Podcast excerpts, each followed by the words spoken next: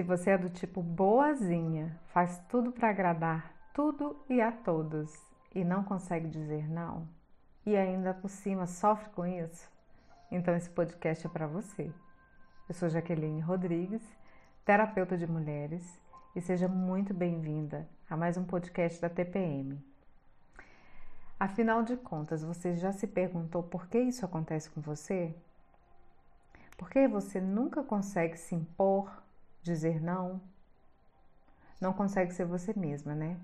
Tá tentando agradar e tem verdadeira compulsão por ser aprestativa.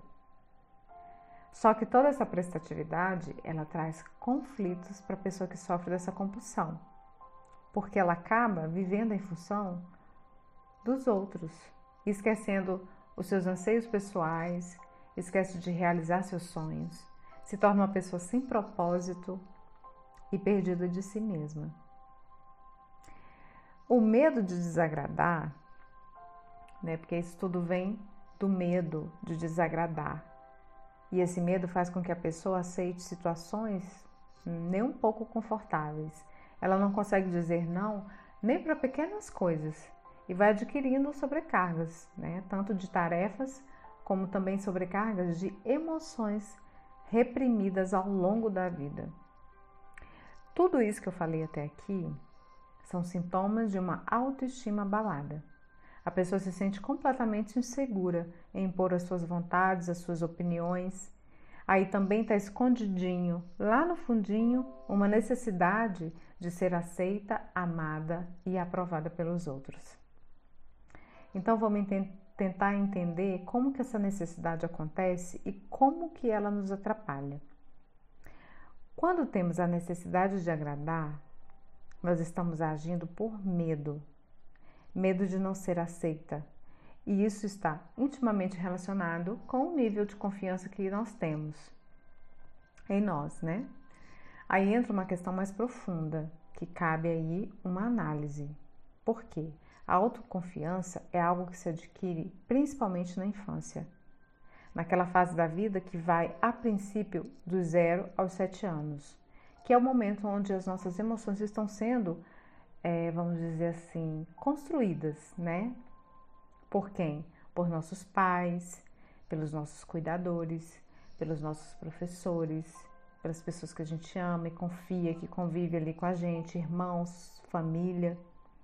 É com essas pessoas que a gente aprende a se amar, a ter confiança na gente mesma, a ter voz, a expressar as nossas emoções. E quando não temos espaço para nos expressar como deveríamos, vão se criando ali situações de medo, de não se sentir confiante para se expressar, de achar que não é boa o suficiente. Então a criança passa a ter comportamentos condicionados aos seus medos. Ela age o tempo inteiro tentando agradar os seus pais, os seus cuidadores, as pessoas que ela ama, para se sentir segura, né? amada e aceita por eles.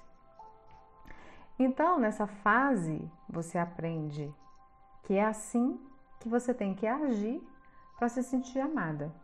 O tempo vai passando e você vai repetindo esse comportamento por toda a vida. Até um dia você perceber que não é normal viver assim. Que o tentar agradar o tempo inteiro traz para você cansaço, infelicidade e frustração. Porque você esqueceu de si, deixou de fazer o que realmente ama para fazer tudo pelos outros.